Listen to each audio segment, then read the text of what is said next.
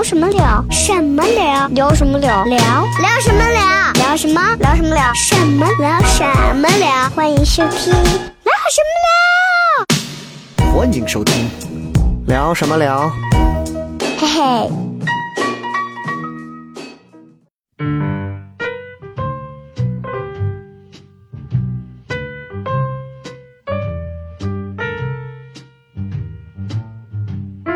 欢迎各位收听聊什么聊，各位好，我是笑雷。今天呢是我们啊年前啊这个很很重要的一期，因为今天呢没有别人，所有的之前录音的那些卑贱的生命现在都挨个回家了，然后有的去做核酸了，哈，有的干嘛都有。然后今天呢这一期啊很很温馨啊，我和这位中年女嘉宾两个人看着中年少女，中年哎少妇的女人啊，两个人看着夕阳，靠着看着夕阳洒在了透过百叶窗洒在窗户上，两个人远远的远眺着南山，然后在办公室里头这样唏嘘感慨，人已至半生啊 你就说半截身子埋土里的中年人对有什么感受是吧？啊！这个所以今天请到的是复兴啊，好久没见，啊真的是好久没见，好久没见。嗯，对我刚刚还跟他们在说，就是就是我我给我们群里面还有演员说，我说准备找你录节目或者干嘛，我说他们说呀，这个你们你俩这节目都应该是上古时期录的，因为咱俩当时好像录的是那个什么头的开头那几期。然后前边还录了两期，对，但是那两期其实有点硬，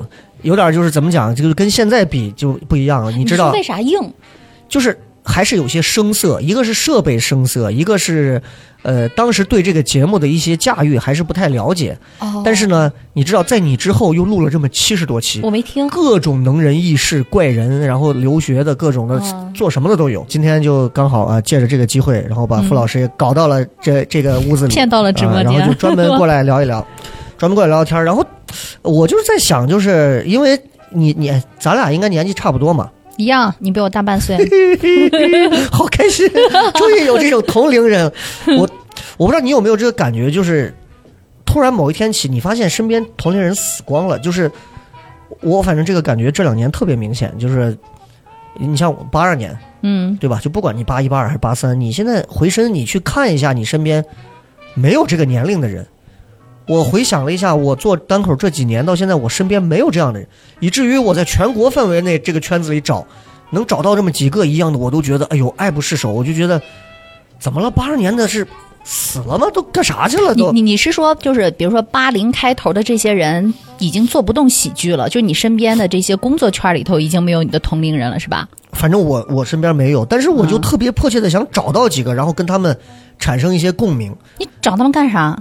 就是我觉得你现在状态比较适合找九零后呀。我就是欠嘛，你知道，我有一次演出完之后，嗯。然后我一个高中同学，一个做瑜伽的教练，嗯，然后当时哎，我一看见他，我好激动，他也我不知道激不激不激激动啊，反正就是一看就是那种姑娘，也是短头发，长得挺好看，眉清目秀的，然后皮下脂肪特低那种瑜伽教练，我俩坐那聊了一会儿，聊了一会儿，我还拿着高中时候对他既定的那个印象跟他在聊天儿，到慢慢发现就是就不对了，你知道，就是他。就完全就是他是一个我很熟悉的皮囊，可是他内在感觉这么多年过去了，其实他经历了很多事情，就包括我也不敢问他的婚姻，我他朋友圈我也看了，我从来不回留言那种，就是他每天都发一些特别嗯，特别勇武的那种瑜伽教练那种特别英美，然后就是眼睛也是那种带瞄着带尖儿的那种，就特别就感觉好像老娘不需要男人的那种瑜伽教练那种感觉，嗯然后然后上来就给我大谈佛经，你知道吗？然后各种论道，我有点被吓住了。说实话，就我觉得人的变化可以大，但是确实很大，所以就是今天。我说我找你来聊，一一个就是好，真的有他妈七十期了吧？这没聊过。一个就是想着也是看一看你的变化大不大？你觉得就是因为这一年过得其实很快啊，嗯，头半年所有人都跟死了一样，后半年就慢慢的复苏。诈尸的活对了。你，你觉得你这一年的变化有什么？我自己是看不来的，为什么？就是你每天自己照镜子，然后那些变化你自己是感觉不到的。嗯，然后，但只有说是你跟别人相遇了以后，别人会隔上三五年，然后才去看你，才能够看到这样的一个变化。你要说变化，咱先说啊面上的肤浅的变化啊。就我觉得你现在比以前更会打扮和会收拾。真的吗？是的，我今我一天见你扫看见，哎呀，连粉儿复兴都没擦。各位，复兴今天背了一个 LV 的包，复兴以前背的包是那种从火烈鸟皮上扒下来的那种我哪有火烈鸟不是？红色，就是红色的毛的那种包，或者是黑色的毛的那种包，就很诡异的那种八里村风格的那种。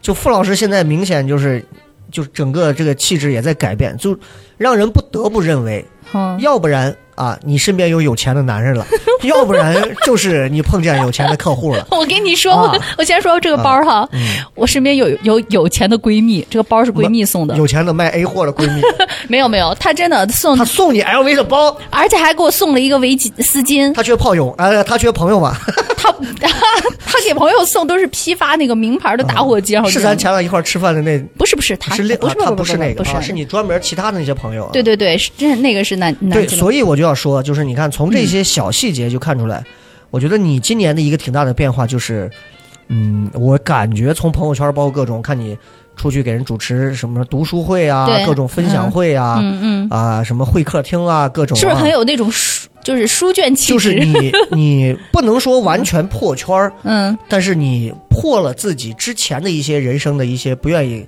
往出卖的一些圈子。有会有，我先说，嗯，不然的话我一会儿忘了啊。嗯，你看，就是这个记性啊，随着年龄个，啊，越来越，哎就，是我自己感觉不到我自己的一些变化，但是你说到的有些点，我会想到我自己的变化。以前我是不喜欢富人，不能说不喜欢，我觉得我跟他们有距离感。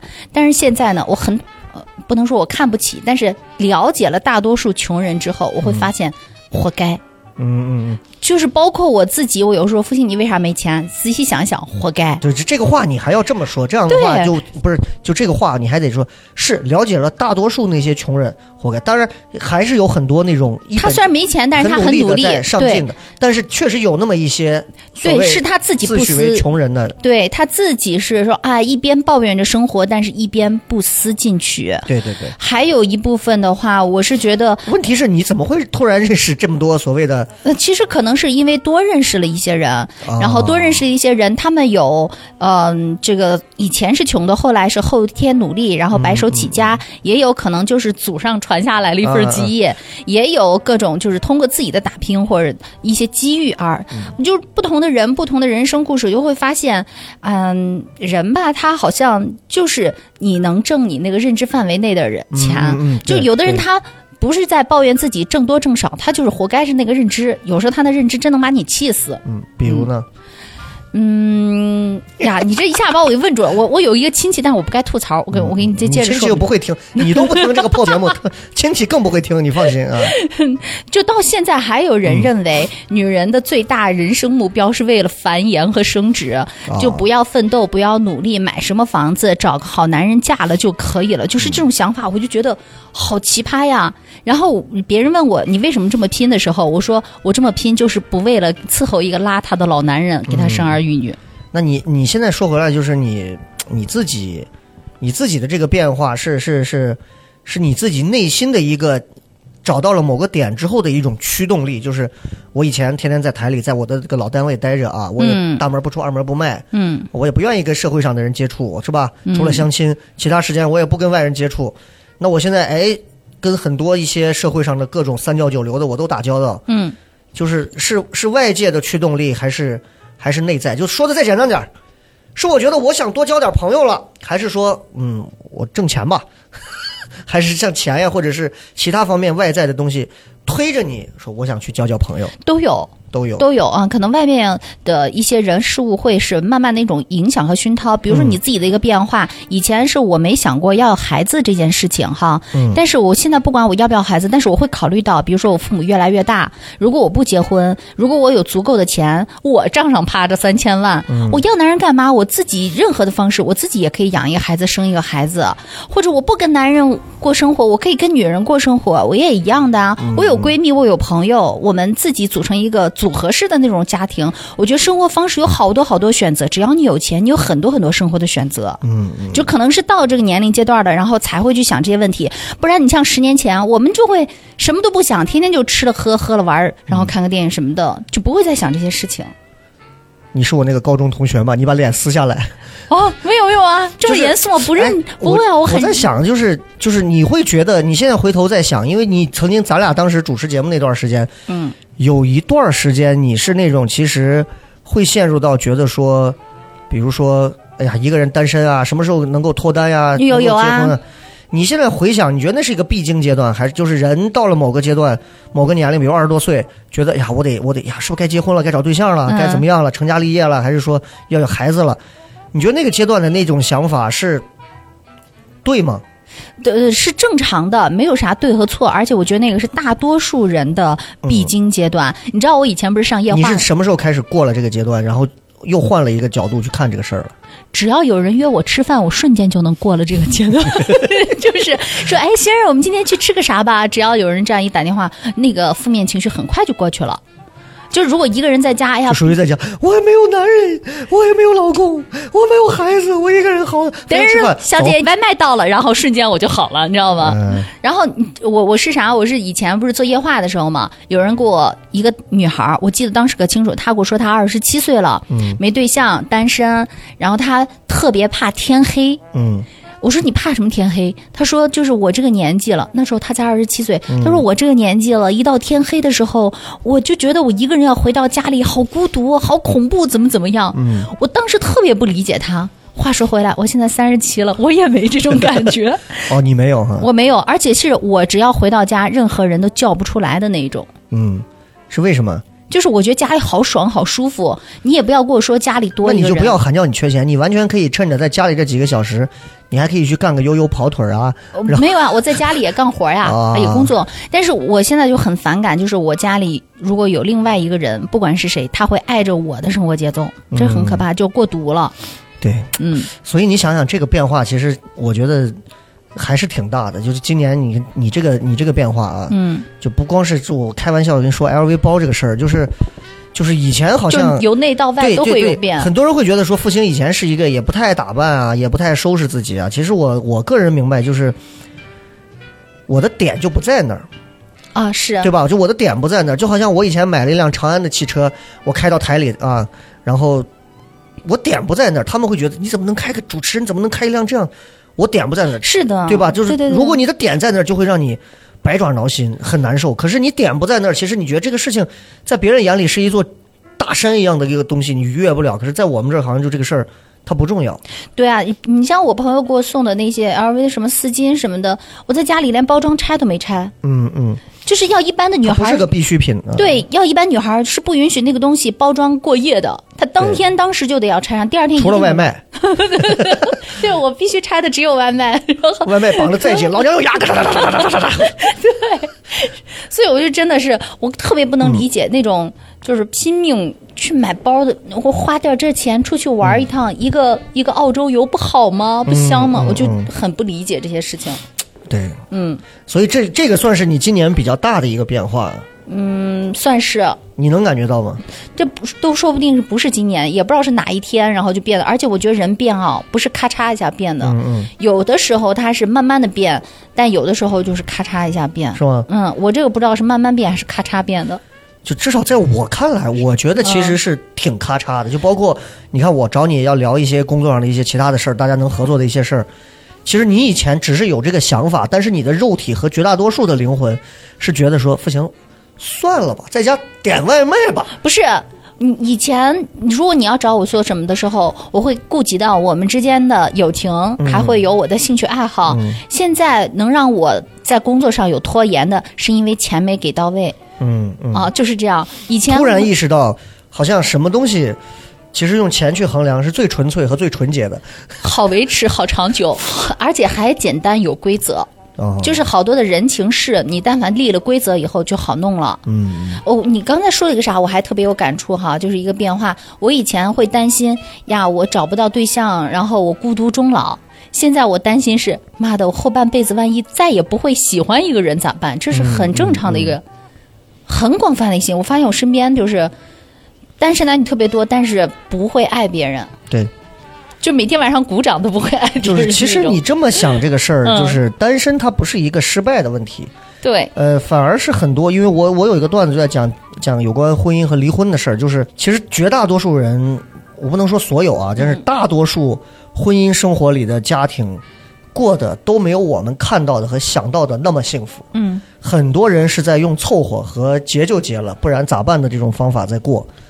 因为他们结的人也跟我说搭伙过日子，可是我现在说我伙好着了呀，我不用别人帮我搭，啊我要是搭不起来，你跟我搭。啊对但我搭起来了，你你跑过来分我面包，分我拖我后腿，我就图啥呢？对，问题就是这样，嗯所以对所以我觉得，嗯，咱们就就今天你看听到复兴这个啊，就我记得在头几期的时候还在聊，当时有一个说让你冻卵子的一个富有啊婆大姐，，有啊，那个大姐现在把自己冻上了吧？没有，她忙得很。啊，真的，因为复兴现在还在跟西安啊很多这个知名的阔太太，他们组了一个线下的一个 没有，我现在没有去，我最近忙得最。近忙啊，但是就是是可以说简单说一下，就是跟很多西安的一些这个这个什么地产圈啊、各种什么领导呀、各种什么的一些的，人家的太太，人家有一个专门太太的一个社交平台，然后傅老师在里头也会第一个帮着主持啊，也会出一些东西。有时候是去参与一下。你跟这帮子有钱女人，包括一些中年女人，或者是一些年纪稍微长一点当姐的这种女，天天在一块接触，你你你是什么感觉？你觉得她们生活的幸福吗？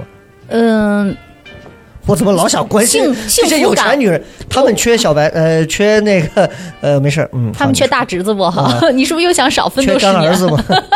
哎，做糖蒜太累了。我跟你说，你这个干儿子有点超龄，我不知道人家幸福有没有做文化执法部门方面的这种？我给你留意着让我留意一个，我让我把所有演出都给他封杀了，只留糖蒜一家。我给你留下，我人家幸不幸福我还真不知道，但是我觉得有些人哈，天生就是能挣那个钱的，他嗯一定定安稳不下来，人家这个脑子就是脑子里头脑回路里都是算盘，对，这我这就是简简单单开心就好，反正饿不着吃也也动不着的，就就开心就好，就就这样子。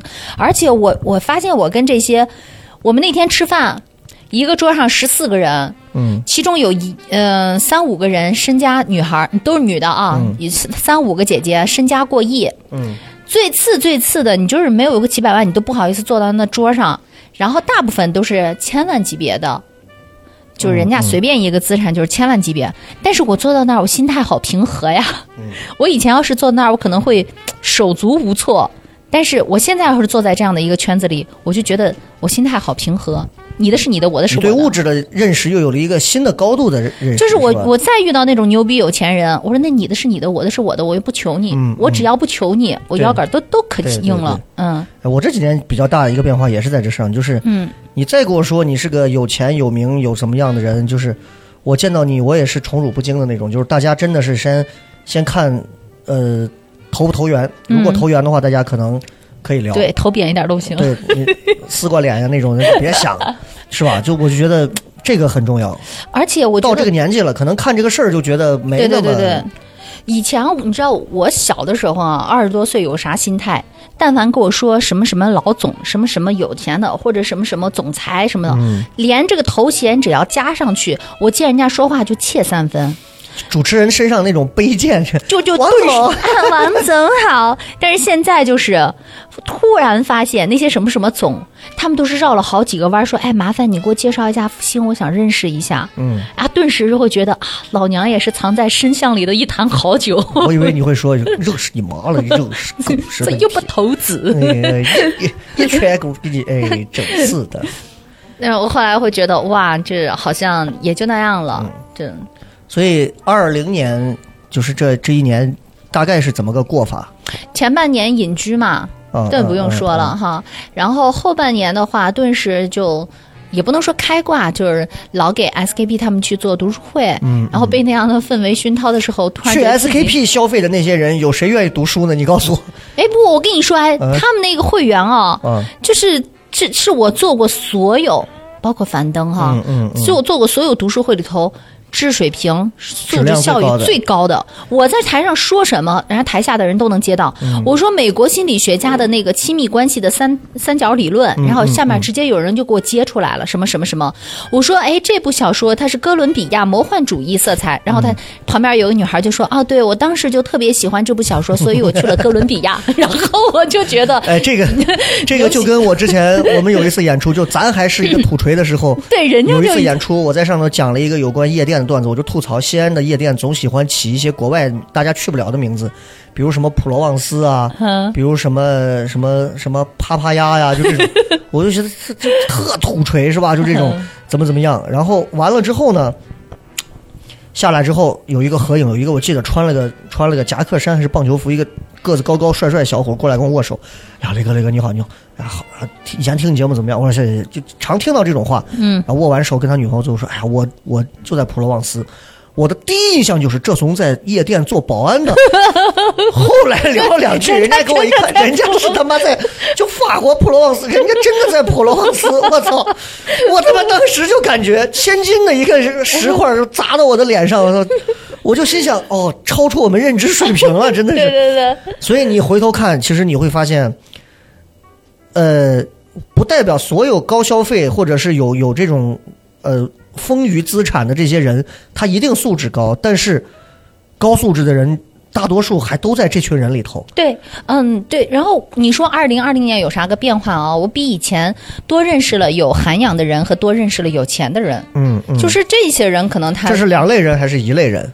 两类人有。一些人能并到一类吗？嗯，当然能，嗯有钱又有涵养，嗯有一部分呢就是没钱有涵养的，除了就是没有大钱，没有大钱哈，但是也有涵养。嗯有的是大富，有的是大贵，有的是大富和大贵。嗯就是以前区分不开富和贵，但是现在区分开富和贵了。嗯啊，有的人你知道那暴发户就不在这一列。嗯那个嗯有再多的钱，土齐还是个土齐。我真的以暴发户也见识嗯过，哇，那那简直跟书香门第那个天差地别哈！我就区分开了富和贵啊，亲身感受到的。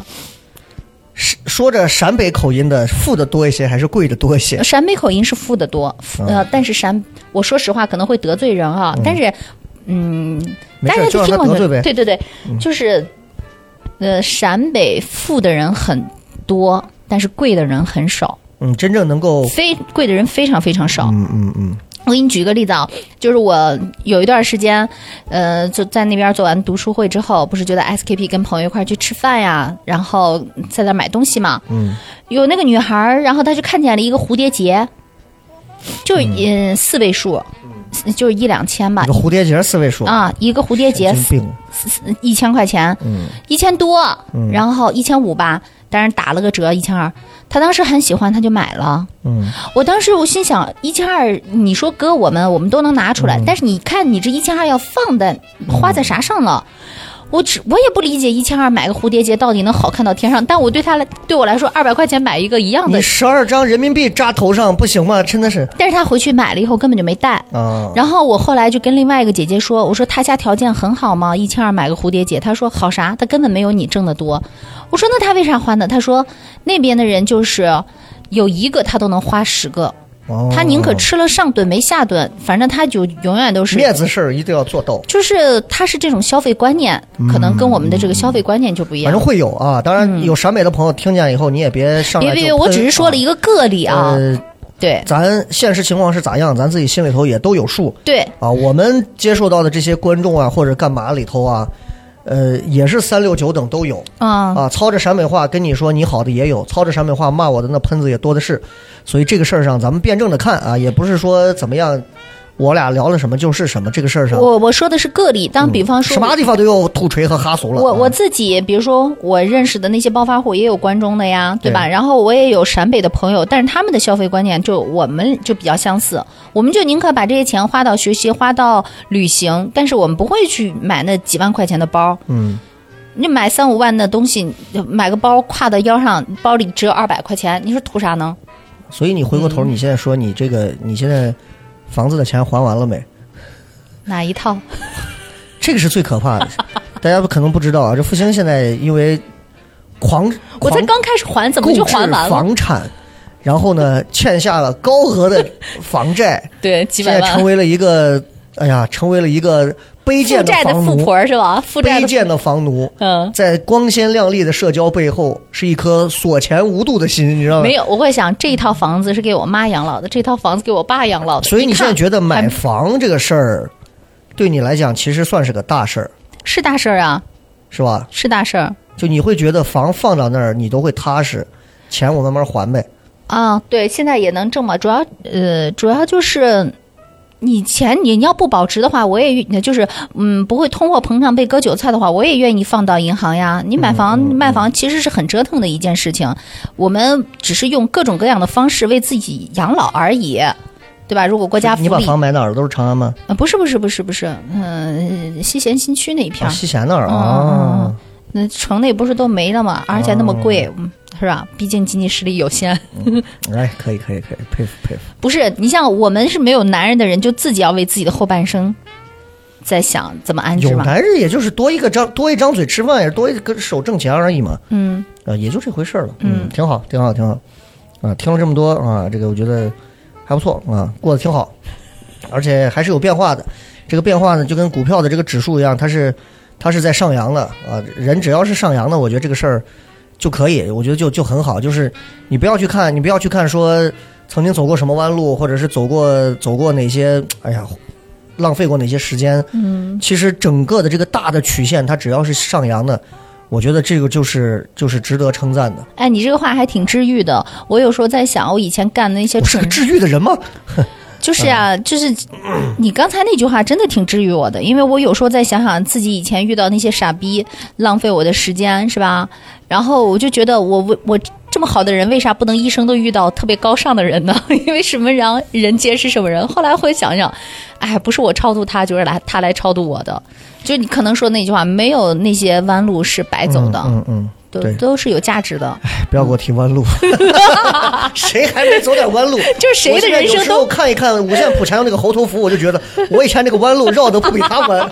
你怎么知道你现在不是在走弯路呢？嗯，曲线在上扬，哎，只要上扬就对对行了。对，曲线在上扬，而且你能嗯感受到的是舒服了，啊，舒服，就是舒服了，对了，你就你你没有办法去很很很数据化的去评价到底怎么对了，可是你能感觉到的就是你想要的都在了。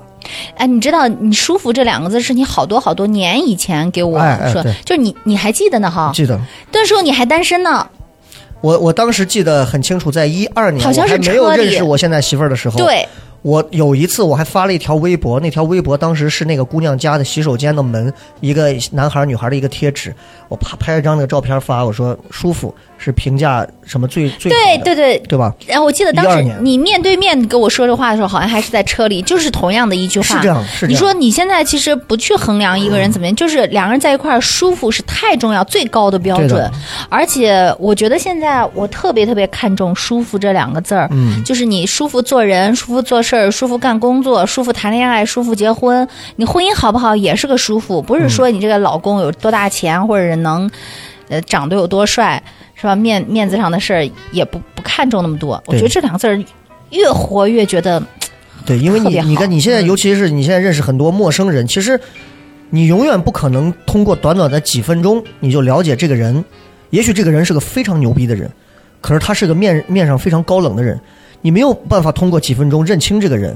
所以最好的办法就是当下那一刻，你会不会觉得跟这个人很舒服？哪怕只要有一点相近的东西，我觉得就可以了。就是我不去去想，而且我现在就是你知道，不会去因为看到一个人，这个人定了一张脸，不怎么理我，我就会觉得这个人是个坏人，对我不好的人，或者这个人哎呀哥就觉得他是个好人，就是这都是这么多年的一些弯路过来的。那、走过这些东西之后，你回身再去想，能够最终留在你身边，还能在你微信前面的通讯录里头频繁出现的那些人，多少都是跟舒服沾边的。哎，我跟你说哈，我自己有一个就是心理上的变化。我以前就二十多岁的时候，我特任性，你知道我有多任性？就是跟我二十多岁，那应该是在三十年前。对我五十岁长成这个样子，你嫉不嫉妒啊？你一脸褶子的，我跟你，我跟你说啊，我二十多岁的时候，就是别人给我介绍对象，或者我认识一个朋友，我经常会以一面之缘，或者是第一眼看人家不顺眼。然后就把人家 pass 掉，或者第一眼喜欢人家就特别特别的喜欢。后来我妈就常说你这样不对的，你不能总是一眼就给人定了一个标签或者定了什么。你陪他去 ATM 机取钱的时候看一看，根据位数去决定你对他的到人家好坏公。司看看，哎，看看。然后后来过了那几年之后，哈，就是三十上下的时候，我就老听我妈的建议，要多接触，多接触，怎么怎么样。到但是到现在哈，尤其是最近这种感受，我特别的强烈，就是你第一眼喜欢的人，你真的会喜欢好久好久好久，甚至是一直喜欢。而你第一眼不喜欢，哪怕最后跟他在一块儿了，你分开以后，你会发现这个人还真是扯啊。是的，对，所以我我我觉得人活中年或者人活半辈子的时候，什么一见钟情啊，一一眼定定缘分呀、什么的，是很有道理。包括面由相由心生，简直就是科学，你知它浓道吗？缩了其实你这么多年的弯路、教训，还有总结的经验和很多的心得。所以你当你过了那些弯路的之后，你带着那么多积攒起来的一些失败的经验和更多的一些试错之后的东西，你再去看一个人，其实你会比之前的成功率高很多。啊，对，所以我就觉得，反正现在这个年纪再去看相由心生这件事儿太准了。我现在回身看啊，看我们因为经常做演出啊，就看一些演员，包括看一些，就现在西安也有一些别的小厂牌也在做演出，反正，嗯，你去看他们当中的一些人，你就能，你就明显就能看来，因为他比你小很多，你看眼神，有时候聊天的时候看眼神和听两句话口，有的他有的人他对你非常客气，可是你听他那个说话和眼神和他，你就能明显感觉到他的背后是对你充满了不不屑和不服的。嗯嗯嗯但是面上他非常的客气，嗯。但是虚伪的对你能感啊。觉到很多，而且就是面上对你的恭敬也好，怎么样也好，你能明显感觉到这个人这辈子他都不可能会站站在你这头，或者赞同或者满足你的一些不可能了。嗯就这就是我觉得，可能年龄到这儿，然后你会你会重新去看，但这些东西你没有办法和这些年轻小孩们分享。他真的是你到了某个年龄之后，这就是阅历。哎，你说阅历这个事儿的时候，我想问你一个问题啊，就是你年过三十五，或者是年过 三十，不要说那么具体，谁好像不知道谁，两个人加一起七十好几的人了。然后咱俩加起来是人活七十古来稀吗？不是，我要问你一下啊，就是你三十岁以后，你还有没有结结识那种非常好的知己？有，有，三十五岁以后呢？有啊。还有哈我我从辞完职之后开始，我突然就跟你这一两年的变化一样。我以前我不太爱交朋友，我今年很大的一几个变化，从辞完职，其实从一八年八月份辞职之后，嗯比较大的几个变化，包括我媳妇儿去纹身的时候，我不是认识王超，嗯那个神经病，然后包括现在认识了很多，包括我嗯跟今年跟他们我说的是介绍我去知打球己啊，啊，你指的是知己，嗯，呃，我不求知己，太难得了。我不求知己，我认为知己是奢侈品，但我觉得就是舒服也是分级别的，知己之间的舒服那已经是很高级别的东西了。行，我觉得就是普通层面上能够来往的朋友，大家玩的很开心，已经实属不易了。就就两个要求，一个是信任，一个是舒服，就这两个要求，嗯嗯嗯能达到的都有哈。嗯，我觉得，嗯，你看怎么讲这个事儿了，就是。你像你像你像你像这这这纹身这个神神神经病这，我每次去找他或者干嘛，我们两个人聊的东西就是海阔天空，东一榔头西一棒子。他天天想去日本，也去不了，我天天羞辱他、嗯啊！他天天就觉得国内这个有问题，那个有问题，觉得中国这个不好，那个不好。但他又是一个特别在细节上，他有一天有一个这样的细节，我们在南门吃烤肉，他到对面便利店想去买酒，买完酒之后买了三瓶酒，人家给他塑料袋说，算了算了，不要塑料袋了，是环保环保。三个人拿着酒就往回走。嗯，我说你你不拿塑料袋，你也救不了中国的是环保。他说哎，能救一点是一点嘛。就是他通过很多细节的小事，他满身的纹身，可是他养流浪猫，养收养那么多流浪猫、流浪狗，去看流浪狗这些东西，就在他身上，他能活出很多日本人身上我们看到的一些优点的东西。但是他是生活在中国的，嗯我从他身上就我能体会到，从不同的朋友身上能体会到百味的人生。嗯，挺好的。这些东西让我很欣赏，也很享受，而且我对于那种在艺术方面很有才情的人，我非常的，我非常的愿意去跟他们交流，是因为能够大家彼此之间能够不停的去拔高一些东西。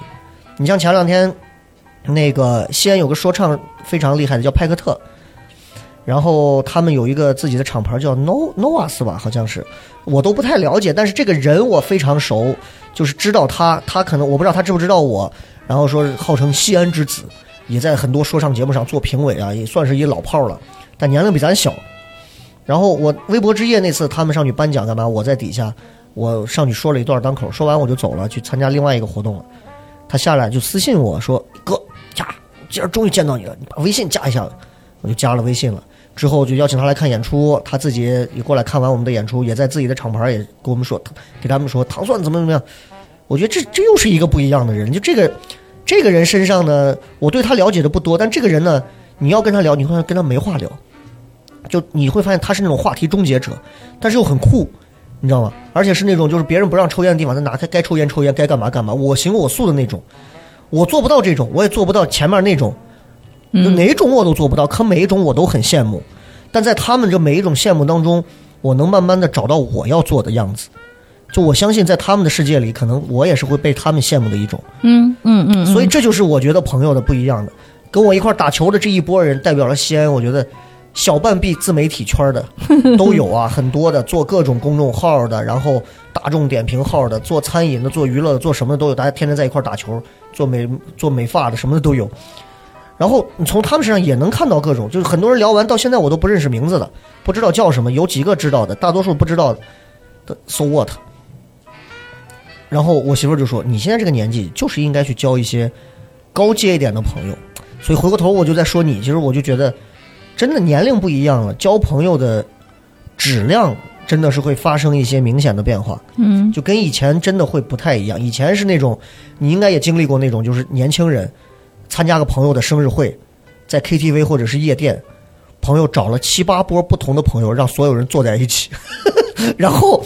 朋友也不也不介绍，七八波人跟他妈傻子似的，谁都不认识谁，面面相觑，互相的看，然后咚咚咚咚，然后几个人开始尬喝，来来认识一下认识一下啊，你是朋友啊，我也是朋友啊，好，就现在不再需要这种，我觉得就是到了某个年龄开始就避免再会存在这种很尴尬的东西，反而会去找那种让你更感兴趣的。人和更有意思的事儿，我现在回想，这是我我我我今年挺挺挺大的一些。嗯嗯，你说那个我我经也没有说经历过吧，但是我知道，但是所以我现在就是哪怕是认识的人哈，我要约我都会是一对一，最好是最少呃最多最多就是三个，一般就是两个这样约，这样的话我们才会能够言之有物哈，不然你叫一帮子人其实上谈不了个什么的。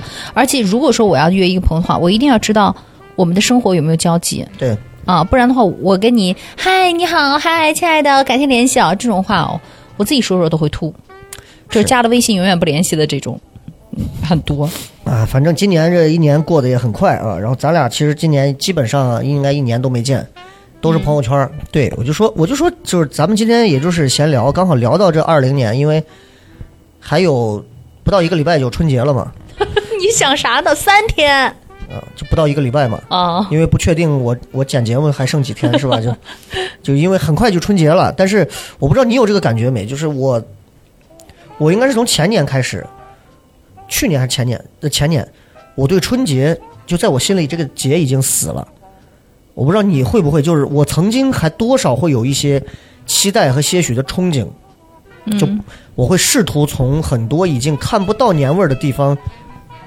去找一些跟年有关的东西，然后刺激自己，告诉自己过年了，哒哒哒哒过年了。就我现在完全没有我，你现在告诉我今天晚上三十，明天晚上三十，我宁愿在办公室坐着玩玩玩游戏或者写个段子写个稿。这个节在我心里已经死了。我不知道你现在对春节这个过年还有还有那个兴致吗？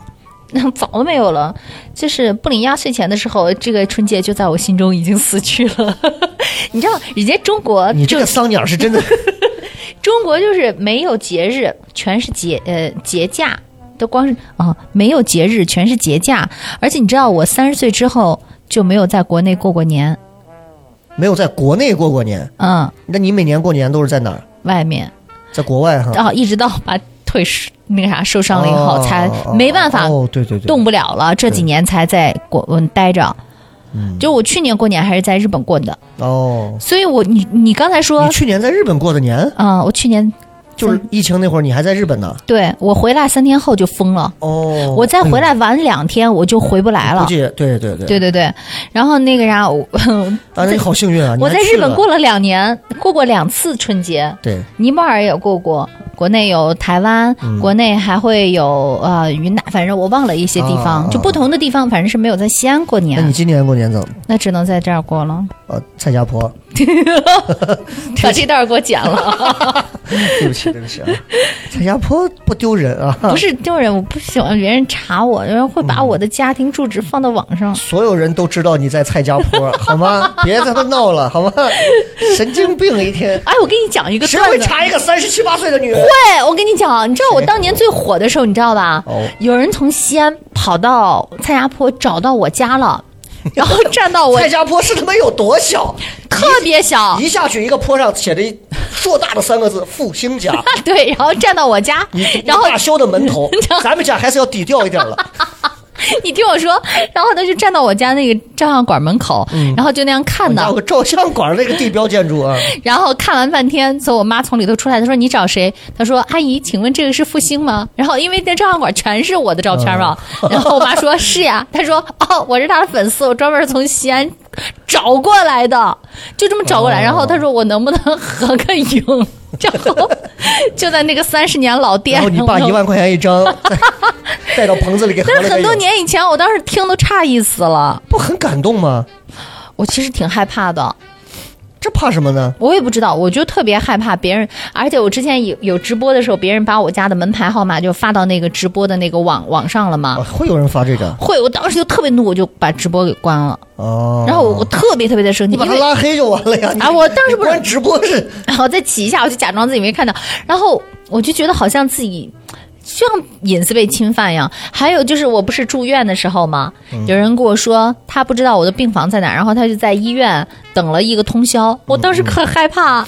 所以你的你的这个大众大众所了解你的一部分和和隐私的这部分，你的临界点是在于，你把我的窝不能暴露了，对，其他什么都可以你知道我其实三是维啊，什么血型啊，随便。啊，我我是一个界限感特别强的人，嗯，我我界限感特别强。然后你像我之前跟有些朋友为什么相处愉快，就是大家彼此界限感都能够很接受。嗯但如果有的人越界越到我的生活那个范围内的话，我就会非常不舒服或者非常反感。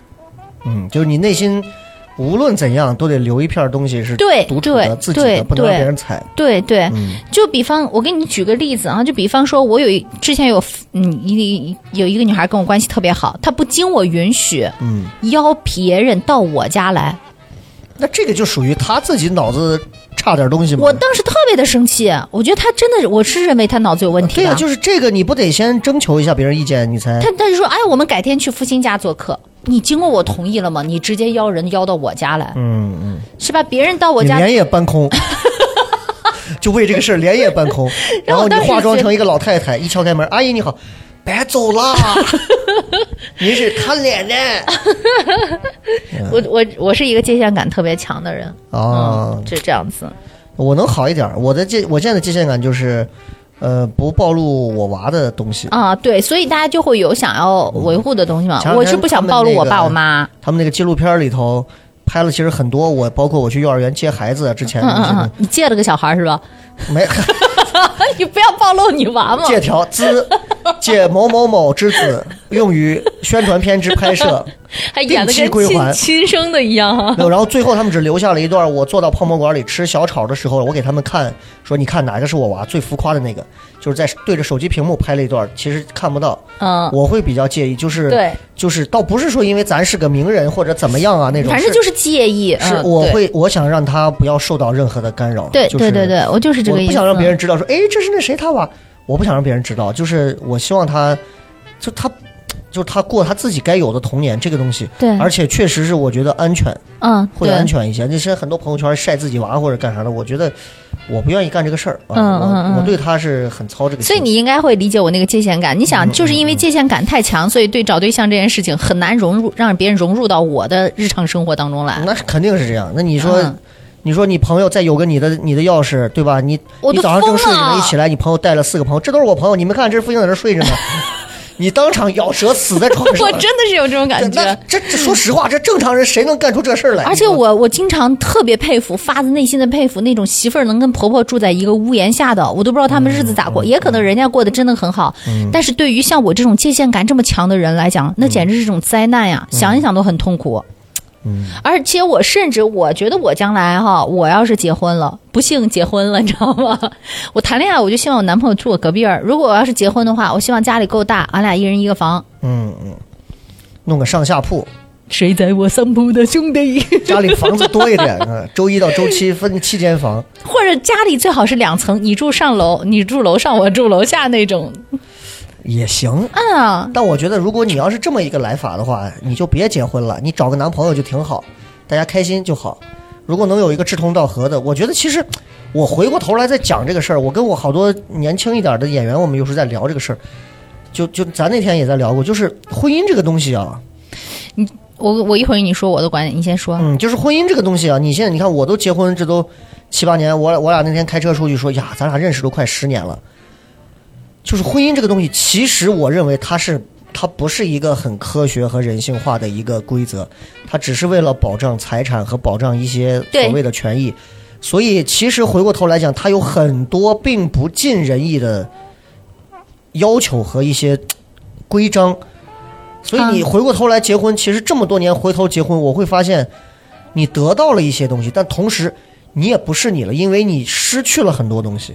嗯，人性的很多东西都被失去掉了。那，哎，反正很难讲这个东西。就换句话说，比如说我，我到现在我都会觉得，人家网上有一种戏谑的一个一个调侃，我就说的很对，就是我觉得结婚证就应该五年一签，车是六年一审嘛。哎，那个瑞士还是哪一个国家就是这个样子的吧？我觉得结婚也是五年六年一审。对对对，那这样的话，我觉得我的人生会充满很多可能性。比如第一个五年，哎，我跟付星结婚，五年后大家都会本着这个五年的质量续约很好。就续约啊。对，那我觉得你不错，我会想尽办法保证去续这个约。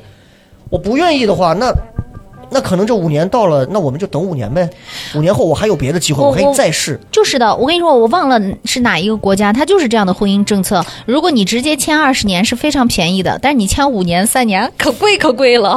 我 那天就在就在这个屋里头，我们给他，我给我给很多演员看了一个，嗯看了一个很出名的一个一个小伙讲的一个单口，嗯他里面就讲到有关爱情，他说了几个很有意思的。他说：“你知道，其实其实人很可笑的，全球有四十多亿人，嗯，甚至更多啊。我们只在自己区区二十平方公里的范围内说真爱，在找真爱。你凭什么说你找到的那个就是真爱？然后我也写过类似的段子，我就说，我说其实大多数人，其实我们现在说说的什么白头偕老啊，说两个人在一起，哎呀，就是要互相迁就，这他妈都是在凑合，在教你如何去凑合。就还是回到舒服那个论上来说，如果你真的能找到那个真爱，这些都不是问题。都不是问题。也许你今天碰见了一个长得像梅尔吉布森一样的老头儿，但是你就是爱的要死，他也把你爱的要死，有什么道理可言？没有道理可讲，没有道理可讲。啊，我我那个什么叫白头偕老，互相谦让？我不用谦让。直接对啊，就是所以，其实大家真的在婚姻当中跳出来看很多事情，你会发现，你换个角度再看，不要真的活在某一个既定的角度里，永远不出来。嗯，就是我知道婚姻你刚说你什么？啥我。你刚刚不说你对婚姻有个什么观点？没有，我我我就是很认可呀，我就说婚姻是绝对反人性，嗯，然后它是绝对保证保护不了爱情，它只能保护财产。但是你知道为啥必须要有婚姻吗？是因为结婚的人他的经济条件其实都不咋地，嗯，就大部分，我只能说的是大部分啊，因为经济绝对、绝对、绝对特别强大的人，他是不太需要婚姻的。为啥那些人要结婚呢？是因为他们需要有人跟他们搭伙过日子，来抵抗生活的艰难，或者是风险，或者是养儿育女还有的一个还有一。还有一部分就是，其实还有一部分，他你说这部分可能是未来的东西，还有一部分是他们很多人会选择结婚，是因为被上一代裹挟的一些思想。有啊，这种思想，你就会觉得到我这一代，我仍然要去继承，并且要把它发扬下来。我得我得实现上一代说的就是结婚生子啊这种东西。但其实你现在回过头讲，你看现在身边，我相信每一个人身边多少都能遇到一对儿丁克儿的家庭，或者是啊啊，对吧？甚至甚至于是这种 gay 的朋友、拉拉的朋友，就我觉得，你说人丁克这个东西，你说这是哎呦反了祖宗了。我现在回想，人家过多妈多幸福啊！真的是，我要没娃，我跟你说，就我俩现在挣这个钱，哎呀，哎呀，我跟你讲，真的吗？哎呀，婚姻啊在我五年以前，我跟你说，哎呀，我把这栋楼我都包上二奶，哎呦我的妈呀！问题你看，所有所有的这些，哎，你管我吃小吃没？我我摆那儿看，我你其中摆那儿看，给老子站到那儿，劈叉，给老子看，啊，就是，就回过头讲，就是你有很多可以玩的，很多可以去去尝试的东西，但是因为孩子，你的生活被定到了一个千万家庭既定的一个板儿上，你不能说是错，可是你也不能说那就是正确答案是对。所以，哎，这个这又是、啊，我我真的觉得这个东西啊，有得必有失。大部分人都说，哎，你怎么还不结婚呀？怎么怎么样？谁跟你说结婚就一定是一个稳赢、保赚的事儿？而且我为啥就是对婚姻越来越淡漠的原因是，我知道婚姻对于女人来讲就不是一件占便宜的事儿。嗯嗯，可能他对男生来讲还是一个占便宜的事儿，但是对女生真的不是。幸福的婚姻对女生来讲，可能就是有付出、有得到、有舍有得，这都已经算是幸福的了。嗯大部分的都是付出的要比得到的可能觉得要多得多多嗯啊，还有那些。个个别的吧，可能是得到的比付出的会多一点，但是我觉得对于女性来讲，婚姻已经不是占便宜的事儿了。所以你说咱聊了这么多年，就这种东西，它没有答案的东西。你看很多，包括我身边也有很多，动不动就是，哎呀，我我我，哎，帮我，你说我跟我女朋友吵架了，给我发私信，啊，我我老公怎么样离婚，给我发私信，我也就跟人挨个回。但是每个人都会经历到不同的东西，我们只能说庆幸我们没有经历过什么。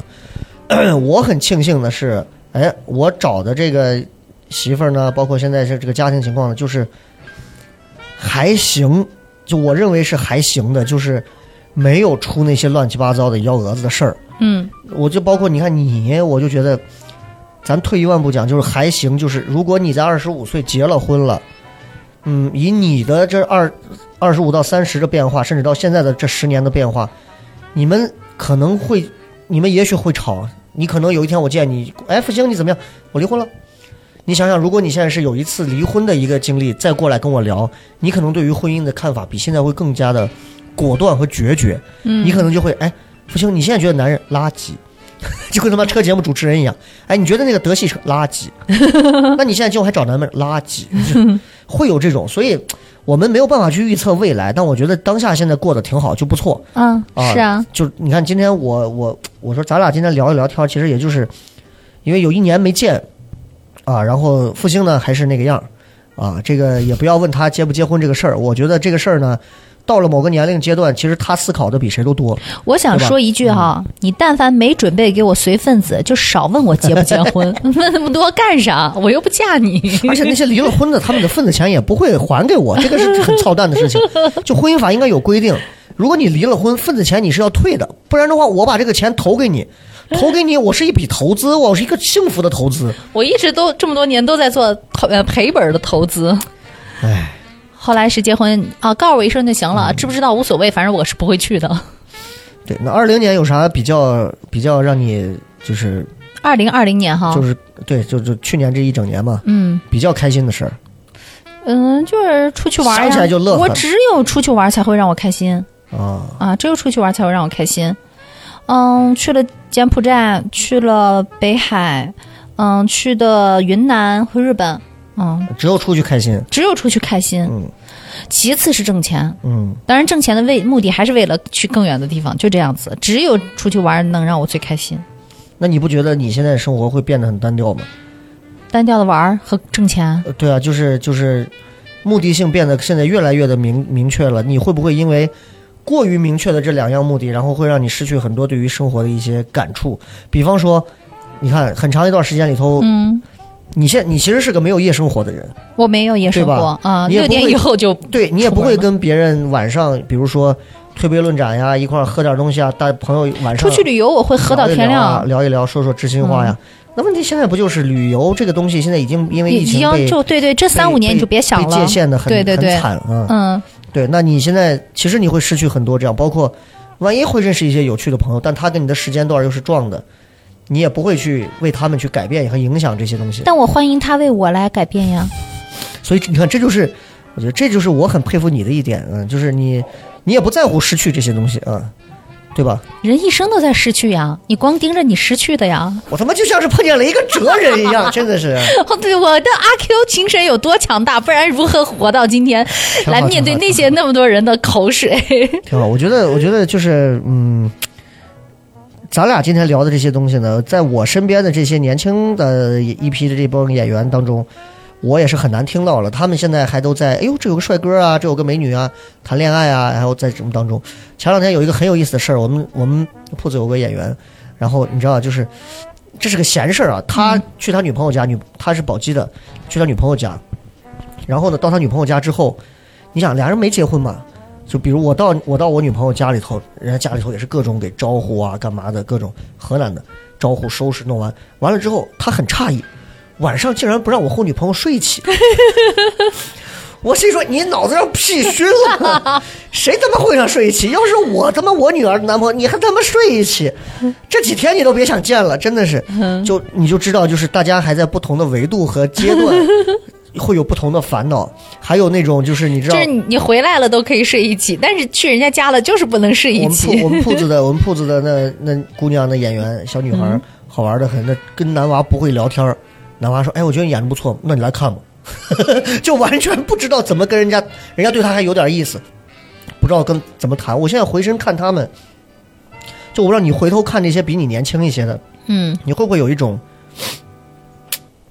过来人的那种？没有。你没有哈？我觉得，如果你拿着过来人去看比你年纪小的孩子但，但我不说出来，我只是内心自己在品味。啊、你可以品味，但是有的时候你警惕这种心理，就证明你真的是老了。嗯嗯，因为你怎么知道那些九零后、零零后，他们一定就是脑残？不是的，有的九零后、零零后真的挺那个什么的，挺牛逼的改天我给你介绍录这个节目有两个脑残，啊！脑残就不用了，我时间也贵贵的，你知道吧？就是脑残归脑残，然后但是牛逼的人，人家跟年龄是没有什么关系的，嗯而且有一些七零后、六零后或者八零后，那脑残也是一片一片呀嗯。也很多。所以我只是看人，不看年龄。嗯哦，就是因为我不是台里不是有俩实习生，我跟原来跟人家玩的也挺好，人家比我小十五岁，人 然后人家也还都15是岁。对学校里头学生，但是我有时候听人家说话或者做事儿，我觉得就很懂事儿，比有的我的同龄哈嗯，都懂事儿。嗯。所以我觉得这都是因人而异，跟年龄。无关。你会对年龄就就这一年，你对年龄就是会有压力呢，还是说一个督促你呢，还是怎样？呃，压力什么时候都会有吧，就是会觉得越往后时间会越快。嗯就是我今今年不是有一种感受，就是我的时间真的是越来越值钱了，不管是在工作、交友、谈恋爱，还是玩儿上，嗯都要把它。乐趣和价值最大化，这才是一件值得的事情。还有就是，你不是在几一开始的时候嘛，嗯就说找同龄这件事情，我觉得我现在不再找什么同龄，或者不再找什么同类了。嗯，不管你跟我是不是同龄，说得来就是同龄，说不来同年同月同日生，我也不跟你同年同月同日死呀，就是这事儿。就你回过头讲，我现在就反思我自己，我发现有点陷入到这种，就是你说的上了年纪的这种，有一点自怜自爱的感觉。就是有时候我会自己关起门来，把我自己以前的那些，前两天我在微博上不是还晒我十七岁、十九岁的那个证件照，然后跟我现在的，我也就是我我会，我倒不是觉得我年龄大了或者怎样，我是觉得我很想享受这种变化。就是我看到我十七八岁，我说长这逼样，我操，这跟民生存民工之现状嘛这。然后十九岁是这样，二十几岁是这样，现在三十多岁是这样。我会很享受这种变化，而且我会特刻意的想要去抻长这种变化，去一次一次去去去品读，甚至于我会把很多过去的东西拿出来翻，去回忆。我特别享受这些东西，就包括我会去回想之前，哎呀，之前谈过的每一个女朋友啊，她们现在都怎么死的呀，然后都活没活的呀。分多草有多高对呀、对呀、吗？对呀、包括你，呃，包括你知道的呀，你不知道的呀，对吧？就是他们现在都在干嘛呀？有时候看看他们的照片，也在感叹。有的带着娃的照片，我一看，我说，哎呀，当年不是这样的呀，啊，都会有。回头现在看，我我还我还感触还挺大的。今年其实感触还真的，我今年是我今呃二零年应该是我这做糖蒜这五年来感触最深的一年，不管是外在的内在的，我觉得简直就是空袭式的感触。挺好的，就是地面轰炸式的感触。我觉得，呃，年龄是很大的一个一个节点。我以前老觉得是只有我们女人才害怕年龄的增加，后来我会发现你们男人也很害怕老，很怕老。其实，嗯、我觉得吧，就还是可以回味，可以享受，也可以回忆，但是不要太多，千万不要沉溺。你像我们小的时候都会在畅想未来，只有老了才只会不停的回顾过去。我反正我现在就是一半回忆，一半畅想未来，还有一半、啊还有一些零闲的时间，我要好好的幻想，天天幻想我跟王一博谈恋爱，天天幻想我跟肖战约个饭，还好，还你看你这个，我觉得很开心呀、我天天幻想我和赵露思啊，真的。然后我就觉得这不挺好的吗？哎，对，就这种幻想，其实也是一种啊，自我自自我 YY 也是一种很好的一种很开心解压，呀、对对对，也是一种解压哈。嗯。嗯，那这一年一年到头有啥让你堵的难受的事儿没？堵的难受的事儿啊没有吧？呀！我最近皮肤不太好，这是我最大的堵的一件事儿。除此之外没有。哎，我怎么完完全对这些东西无感呢？女人是不是到了这个年纪会有有感，还是说女人都会这样？嗯，会啊，但是你要让我再想别的堵不是的事儿，没了。是就是让你堵的会一晚上不睡不睡觉，或者半夜想起来你就清醒了，睡不着。没有照镜子堵一下下，三秒钟过去就忘了。单位不会有什么让你，没有，你已经现在跳出了不在三界内，人你知道以前我会被别人气哭，嗯或者是什么哈，就是我觉得受委屈了，特别难过。为啥有这么多的贱人嗯哈？就等等怎么怎么样？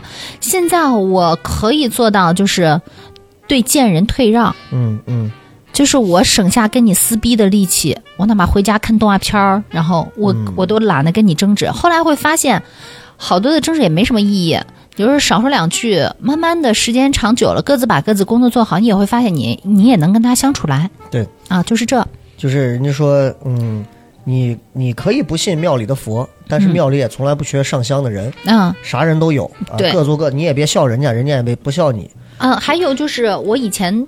就是我自己认为我的人品是那种很真诚的，嗯我对你好就是对你好，不喜欢你就是不喜欢你，我不会搞两面三刀、阳奉阴违的人，呃阳阳奉阴违的事儿，因为我对自己这样要求，所以我就觉得别人都应该是这样子。嗯可是现在我会发现啊，无所谓了，你那种翻手为云，覆手为雨，然后表面一套，背后一套，那是你的事儿，但是我你已经看明白了。对我我不理你就好了，我把你放在你该在的位置就行了，我也不会为这事以儿伤心前还会生气。是因为是因为你怎么能这样呢？给人改，对吧？就啊想不明白 why。对，但是其实你真看明白，就人其实就像一个公式一样，嗯二乘二等于四。你真的明白了二十二乘二十二等于多少的时候，你就明白啊。你只要明白这个公式，你就知道哦，所以你一切都是有原因的。对，对我现在回身来看，我之前今年我经历过的一些所谓的让我会觉得不爽和愤怒的一些事儿，包括很多人可能知道的一些事儿，我现在一点儿都不愤怒啊！不仅不愤怒，我是一直觉得每个人都有每个人的选择，嗯每个人都有每个人的角度。嗯然后我现在也尽可能避免在大众场合再去提及一些类似有关跟我们现在做演出相关的，嗯包括今年发生的这些事儿。我觉得他，嗯，它会拖的让我的格局变低，它会让我变得好像很 low 嗯啊、而且就是它会让我说的那些人和那些事儿，显得那些事儿在我心里对着呢。特别的重要。啊，对，其实反而不是重要，嗯只是我曾经一直在说，偶尔会提，是因为在调侃。是我总是在想着说，就是这个东西，他说到某个量，我就不想再说了。可是其实每次说的时候，我在想，我没有说它的意义。所以今年，尤其这一两个月下来，我现在回身在想，我是感谢的，嗯感谢一路过来的小人小鬼儿，一路过来的啊、呃亲人仇人，一路过来的，我是真的都感谢。就包括你说那种嗯面上，哎哥哥雷哥，哈哈哈，背地里怎么样的，我都感谢他们，因为真的没有他们，没有今天咱坐到这儿一块儿聊的，我现在是这个情况。嗯我是真的很感恩，所以我觉得今年其实对我们，对我个人、家庭也好，还是对整个糖蒜，其实是一个挺丰收的一年嗯啊。所以也是希望明年能做更好。为啥把你叫来？也是希望明年大家能见到还有复兴啊，这个就是更好了。所以我现在回身，我想想，我觉得今年其实挺完美的。嗯我自己对自己有了一个全新的一个救赎，我就真的就谢谢大家吧。嗯，撒由那拉了就完了。挺好的。我还有一个变化，就是以前会觉得，要么我跟一个人关系好，呃，给你帮忙什么都是应该的。后来以前有一个朋友说，就算那些人占了你便宜，白用你，你也要庆幸你自己有利用的价值。这话听上去有点阿 Q 哈，但是现在我觉得好，大家都做一个有价值、可以被利用的人。那麻烦你用好了以后，发挥我更更大的发挥我的价值，但也要给我相应尊重的回报啊！这就是我现在的一个想法的转变。对以前提到谁利用，我就很义愤填膺。后来想想，谢谢你用我，麻烦你用好，然后给好回报，就这。其实呃现在回头我在想这个事儿，因为今年我们票卖的还不错，然后嗯。你就会发现每每周只要开票之后，一分钟之后，因为票就卖完了五百张，嗯卖完了之后，马上你的微信就开始响，就会有人哎呀，没有抢到票怎么样然后，让你让你帮他弄两张、留两张这种话，有的直接啪一个红包甩过来，几百块，哎，你给弄几张，什么样的都有。就是你你做了演出，你就能看得出来身边哪些是你的朋友，哪些是怎么样。有些人是真的坚持买，真的他们是抢不到，嗯那有的是想尽办法买，就。有些东西你通你通过做这个事儿，其实我现在为什么觉得我觉得很精彩的这半年，是因为这半年我才咂摸出来创业的感觉了。哦，这半。年人情冷暖，什么不问薄凉这些东西，哎，那前几年你不是也会感受到这种？前几年绕了巨大的猴头福的弯路，就是巨大的弯路，就是这个弯路，就是我想努力做一个我自己为主的团队，但是我发现还是只有我。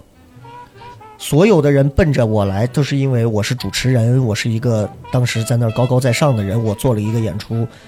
嗯，大家没有人是奔着这个事儿来的，是我教他们每个人都奔着事儿来。但是现在所有的演员，大家都不是奔着我来，嗯大家奔着要做这个事儿来。我想做单口，我想找个好的平台去做单口、说单口、演单口。哎，我来了。笑雷，嗯，不错，有笑雷更好，没笑雷我还愿意待到这儿，因为这儿能有更好的观众、更棒的舞台。那我我能不能这样理解？因为以前你的名气大于平台，现在平台已经成熟了，你有你的名气，但是平台也成熟了，所以大家就可以从冲着你来的这个方向变成了冲着平台来了。嗯，差不多，差不多是这意思。因为这几年其实我已经逐渐把我从平台上已经替换掉了，就是很多时候以前都是没笑雷这场票是卖不出去的，嗯，你说破大天了，你们卖不出去，有我怎么都能卖完。可是现在有我没我都是秒空，而且很多我们我经常会看那些后台的留言，都是奔着别的某个演员去的。嗯，啊，某某谁谁谁，他们也有自己的价值嘛，有自己的粉丝。丝，我就嗯我好开心。我今年很大的一个心情变化，老父亲心态，我好开心。养的娃成长了，我看见他们一个一个这半年的这种成长，完全可以盖过我这四五年来所有的这种成长的变化。嗯这，我觉得真正意义上“糖蒜铺子”这四个字立得住，是这半年开始，嗯，是真正意义上的糖蒜铺子。我觉得是，哎呦，让我觉得他妈这事儿做的有意思，而且创业你能认识到，真的是哎呦各种各样的人心、人情、人性，哎呀，挺好玩的。嗯，所以为啥我一直招呼着你来呀，过来呀，鞋脱了下来游一圈儿。我也一定要到合适的时机。对，一定要游，而且有些时候就是你哪怕不下河，你在河边先泼泼水，先找找温度，感觉一下，你都能体会到和在咱当时在办公室里头天天坐到那儿 佛系的坐班啊，真不一样了，嗯真不一样了。我现在回身，我很庆幸我辞职了，我很庆幸我辞职了。嗯我回头看看他们现在还在融媒体丝路春晚呢，嗯，我就觉得哎呀。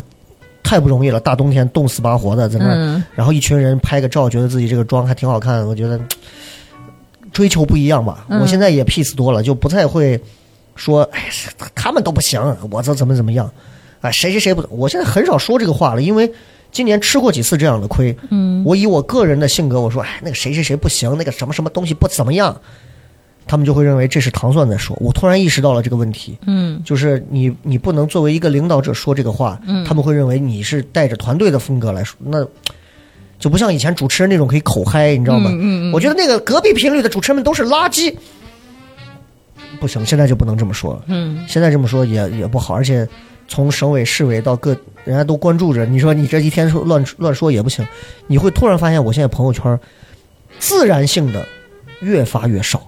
嗯哎，我觉得这个就对了。